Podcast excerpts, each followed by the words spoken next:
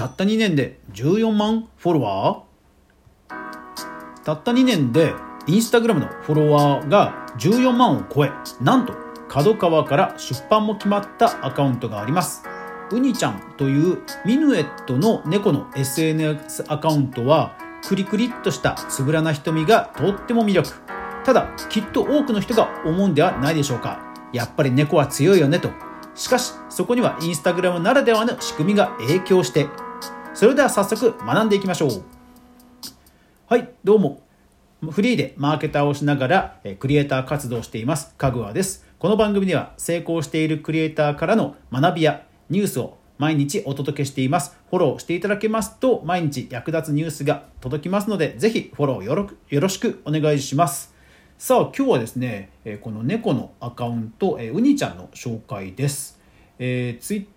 インスタグラムの現在のフォロワー数は14万ですかね。14.2万人ということで、角川からの写真集ですとか、あとは最近はですね、え、猫猫休み展という、まあ、パルコの、え、写真の、え、イベントですかね、え、そういったところにも決まっていてまあ一躍話題の猫ちゃんという感じのアカウントです。でもちろんですね、えー、Twitter や YouTube も運営しています。えー、Twitter の方はですね、えー、22.4万フォロワーと。いやーすごいですね。Twitter もすごいですね。はい。で、一方で、えー、YouTube。YouTube の方は2.3万人という感じです。まあ、YouTube の方は若干まあ苦戦しているかなと。えー、もちまる日記さんや、えー、それからまんまる猫チャンネルさんに比べると、まあ、大手の、えー、猫チャンネルがある中では苦戦してるかなというところではありますが、インスタと、えー、ツイッターやっぱりすごいですよね。ちなみに、えー、YouTube で苦戦している理由は概要欄に私なりの考察を書いています。ぜひ概要欄も見てみてくださいね。はい、えー、そんなですね、えー、ちゃんなんですけどもさてなぜバズったのかということを考えてみたいんですが、えー、始まったのはあのすご始めたのは2020年の6月なんですね、まあ、この最初の投稿で、まあ、お迎えをしましたということが書いてあります。概要欄ももう2、30文字で、えー、ハッシュタグも1、2、3、4、5、6、7個という感じの本当にもうあの シンプルな、え、投稿になっていますと。で、このミヌエットという、え、猫ちゃんなんですけども、まあ、黒猫ではないんですが、こうほぼほぼ黒い、え、色で、えーと、と鼻、鼻の周りのひげが生えてるあたり、あれも黒なんですね。で、えー、さらにその辺りまで顔が全て黒くなっていて逆に言うと口の辺りから下のところそしてお腹にかけてが、まあ、白くなっている。で、え、手の先だけも白くなっているというような、まあ、なんでしょうね。一部がこう白くなっている。黒猫ちゃんという感じなんですね。耳がツンと立っていてそして、え、特徴的なクリクリっとしたつぶらな瞳という猫ちゃんなんですね。で、まあ、私は確かに見たことはない、えー、猫の品種なんですけどもまあ確かに可愛い。インスタグラムの写真もですねまあ、まあ、どの写真もですねしっかりこう目にピントが合っていてほぼほぼ全ての写真が、えー、こっちを、えー、見つめているという写真が多くなっています。ですからその写真の切り抜き方ももう、えー、アングル真四角の正方形の中にえー、ウニちゃんが、まあ、半分以上を占めるもう本当にウニちゃんの目がドーンっていう写真の、えー、絵が、まあ、写真が多いと、まあ、動画も一部あるんですが、はい、そんな感じの、まあ、フォトが非常に多いという撮り方になっています。まあ、撮り方も非常にお上手で背景がすごくぼやけていて、えー、透明感も出ていて、まあ、映えてはいるなと映える写真だなというのはもちろんあるんですがまあそれを見るとやっぱり猫とその綺麗な写真は強いなと思いがちなんですが、えー、私なりに見つけた考察ポイントはこちらです。はい、英語のハッシュタグですね。えーとまあね、ペットアカウントって今インスタでもツイッターでも YouTube ってものすごく溢れていますよね。でも、えー、この猫というのは猫が可愛いというのはやっぱり世界共通だと思うんですよね。まあ、ですからこう言語を必要としない例えば動きの面白いあのコミカル動画とかもそうだと思うんですがやっぱり世界共通に通用するコンテンツにはどんどん英語のハッシュタグや英語圏へのプラットフォームの、えー、進出もありなんじゃないかなと思うんですね。もちろんこの方がそれを意識したとはわからないんですけども、え、当初からキャットスタグラム、キャット、キャットラバーという英語のハッシュタグはつけています。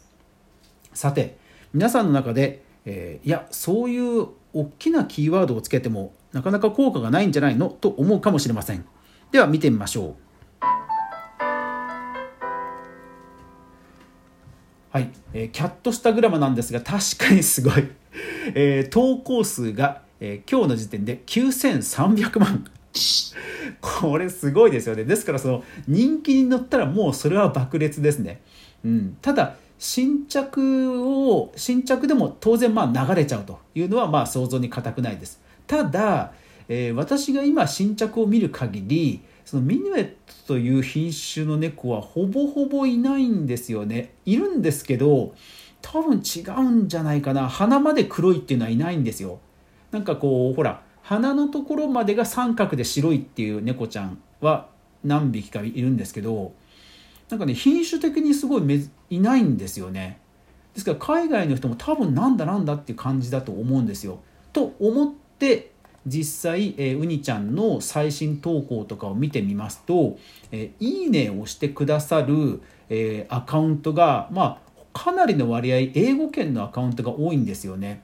で最近の投稿ですともうコメントもですね「えー、そうキュートと」キュートといったようなこう英語でのコメントも非常に多くてやっぱりおそらくは、え、英語圏にかなり届いているんではないかと、え、思わせられます。はいでもちろんツイッターがバズってるっていうのは当然拡散ですね。えー、まあ、猫というコンテンツはまあ本当に人気コンテンツですから、まあ、ある程度の人に刺さると拡散がされて、えー、バズるということは固くないです。直近の、えー、ウニちゃんの画像の投稿も、えー、6.3万いいねがついて、え、リツイートはなんと8000、8000リツイートです。いや、これはそれはバズりますよね。で、実際ツイッターの方は、えー、もちろん伸びてはいるんですね。ツイッターの方すごく伸びているんですが、投稿自体は1日に5、6件で、えー、特に誰かに絡んでいるわけではなく、やっぱり独り言率が高いので、本当に写真の可愛さで拡散ということで広がってるんだと思うんですね。ですから、ここから得ら、えー、私たちが得られる学びというのはこういうことかなと思います。はい自分自身のコンテンツに英語圏で通用するような要素があれば積極的に海外展開を考えてみましょうという点です。はい、例えば僕な僕などですと、えー、YouTube の動画で、えー、タイトルは英語にするんだがサムネイルはね日本語に日本語のちょっとキャッチを入れておいて日本人の方にも分かりやすくするとかあとはチャンネルのハッシュタグも英語も入れるとかですねでインスタであればあの英語のハッシュタグもどんどん入れると。まあ概要欄で20個ハッシュタグ使っちゃったという方は例えばコメント欄で自分でコメントをして英語のハッシュタグを追加するというのもありかもしれません。というように、えー、海外に向けたああとツイッターとかであれば海外のそういったアカウントの方と絡みに行くとかね、えー、そういうのはどんどん積極的にしていいと思うんですよね。あのー、海外の人にも日本の可愛いをね伝えていくことは全然問題ないと思いますので、えー、ぜひ皆さんも物おじせもしもし、えー、そういった展開をされたことがないという方いらっしゃったら物おじせずに、えー、海外進出してみてはいかがでしょうか。はい、というわけで今日は、えー、2年間でフォロワーを激増させたという、えー、ウニちゃんのアカウントをご紹介しました。いやーでも本当に 可愛くて癒されますね。やっぱりあのもう定期的に見たくなりますよね。はい。えー、ぜひ今回の配信が良いと思われた方はぜひフォロー登録よろしくお願いします。最後までご視聴ありがとうございました。それでは素敵な一日になりますように。それでは皆さん、クリエイターエコノミーニュース、いってらっしゃい。